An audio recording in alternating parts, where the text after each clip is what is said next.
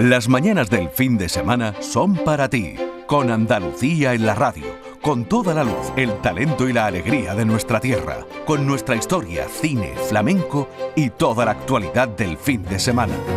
Días de Andalucía, con Domi del Postigo, los sábados y domingos desde las 9 de la mañana. Quédate en Canal Sur Radio, la radio bajo el cielo de Andalucía.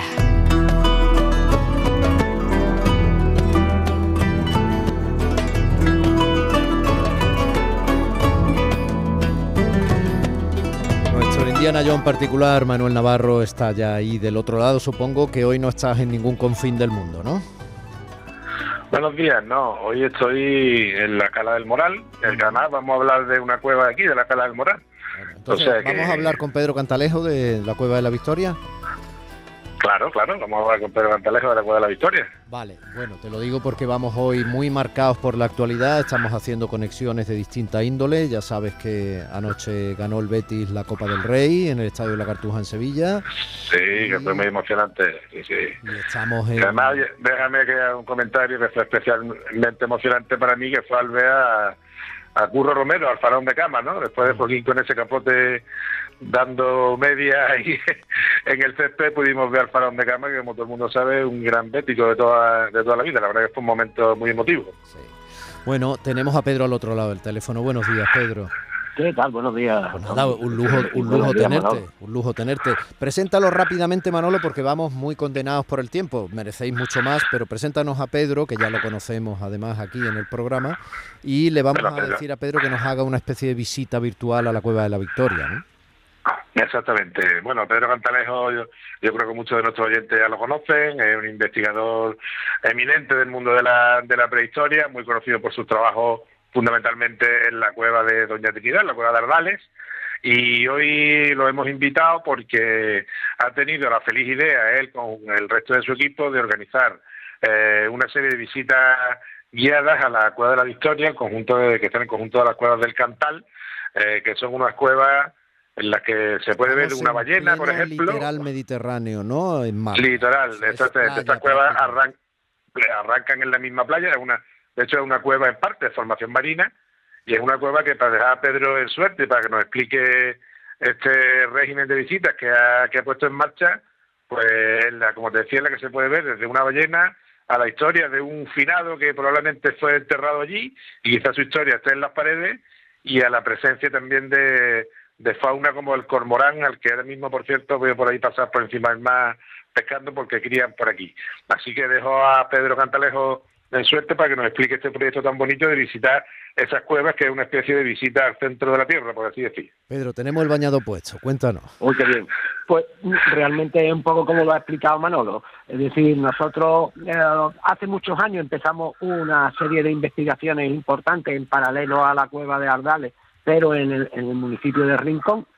Y allí hay, como todo el mundo sabe, una cueva muy importante a nivel turístico, que es la Cueva del Tesoro, que gestiona el propio ayuntamiento, pero también el ayuntamiento es propietario de una segunda cueva también grande, que es la Cueva de la Victoria, que no ha sido conocida precisamente o, o lamentablemente porque quedó anclada en el siglo XX y con el cambio de siglo no, no se incorporó a ninguna de las investigaciones a través de las nuevas tecnologías que hemos aplicado en otros yacimientos. Y ahora le ha llegado el momento, afortunadamente, y le ha llegado a través de una iniciativa del propio Ayuntamiento de Rincón que hemos tomado nosotros como una iniciativa propia que ha sido la puesta al público siempre en un régimen controlado de 30 personas al día en tres visitas de un máximo de 10 personas de cupo que hacen un recorrido por estas cuevas prehistóricas que nunca han estado abiertas al público, es decir, hacen el recorrido por dos grandes galerías que contienen, como ha dicho también Manolo,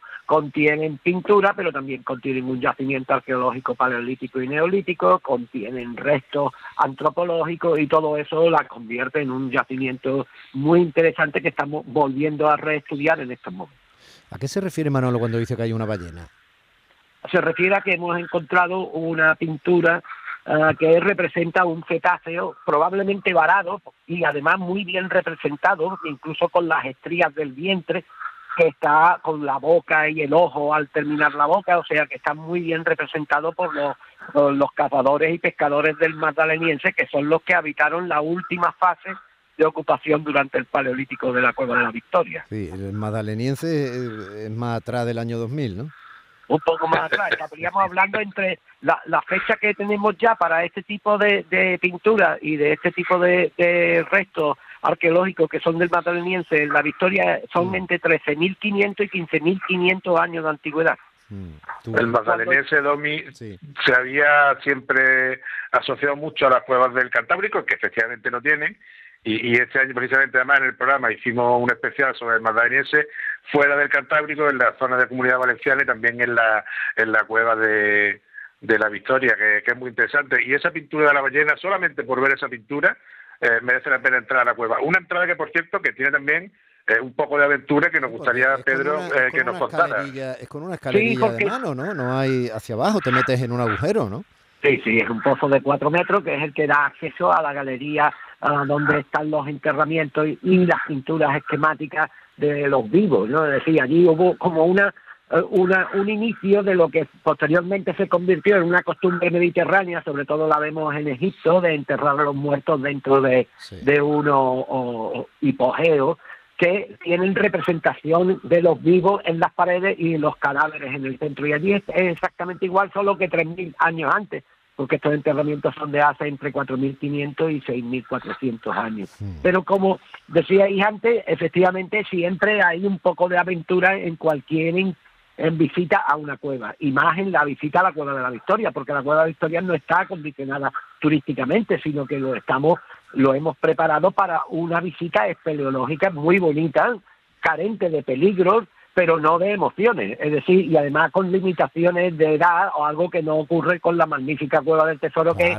como en el cine para todos los públicos, ¿no? Y todas las edades, sino que aquí hay que ser mayor de 10 años y menor de 70 hmm. y venir con botas de montaña. Nosotros les facilitamos los cascos con la iluminación LED y afortunadamente pues eh, accede a ellas, a tanto a la Cueva del Tesoro, la turística, como a la nuestra, a través de una plataforma web que uno puede comprar las entradas y hacer las reservas sin dificultad. Pues me voy a poner a ello, Pedro, ¿eh? Manolo, eh, a ver si podemos quedar. Me pongo a ello porque me tiene, vamos, estoy a ver si puedo ir con mi niño mayor, que tiene 11, que ya pasa esa esa línea es de magnífico para los jóvenes estudiantes es magnífico porque es una auténtica lección sobre la prehistoria, la prehistoria que gusta, que es la que se vive, ¿no? No, no, no, yo necesito aprender mucho, porque yo pensaba que el magdaleniense era la hora de la merienda, o sea que...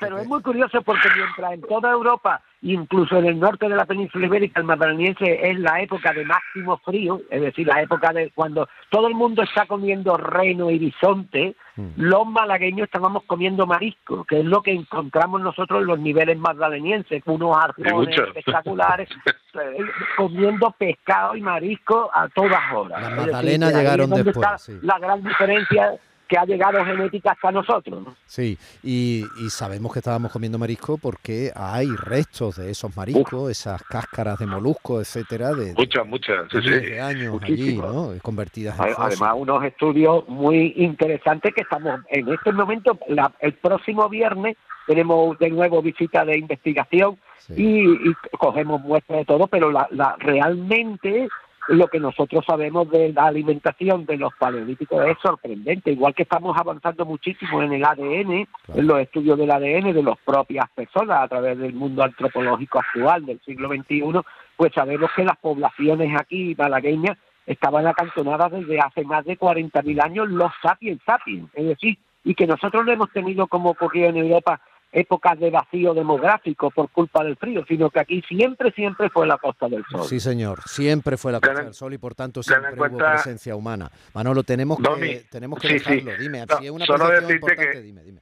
Sí, que, son, que es la continuación del complejo de la, de la araña, son estas cuevas. Es decir, que esto pertenece todo al mismo al mismo conjunto, digamos, ¿no? Sí, dices complejo de la araña porque, porque eh, fue muy controvertida la eh, actuación sobre una de esas cuevas que se han descubierto, porque es que ahí hay un entramado enorme de cuevas que está en paralelo a la explotación cementera que se hace en esa zona litoral. Y el cantal está el cantal está al lado, o sea que estamos hablando de, de lo mismo y de, la bahía de Málaga como, como realmente un lugar único en la, en la prehistoria, como decía Pedro. Es una enorme tela de araña, utilizando el, el nombre ¿no? de, de, esa pequeña población que llamamos la araña y al lado una enorme tela, tela de araña con un grandísimo atractivo probablemente interconectada entre el mar y, y, la montaña por debajo de la tierra. ¿no? Y si esta cueva de la Victoria no fue la primera cafetería, porque las magdalenas todavía había que elaborarlas y no, pero sí fue la primera marisquería. Pedro, volveremos a hablar. Un abrazo muy grande, Pedro Cantalejo. Encantado. Pedro Cantalejo, que lo sepan. Pedro que invita a merendar a los neandertales. Y van, y van. Y van a su casa, Manolo, la semana que viene más. Un abrazo fuerte. Gracias.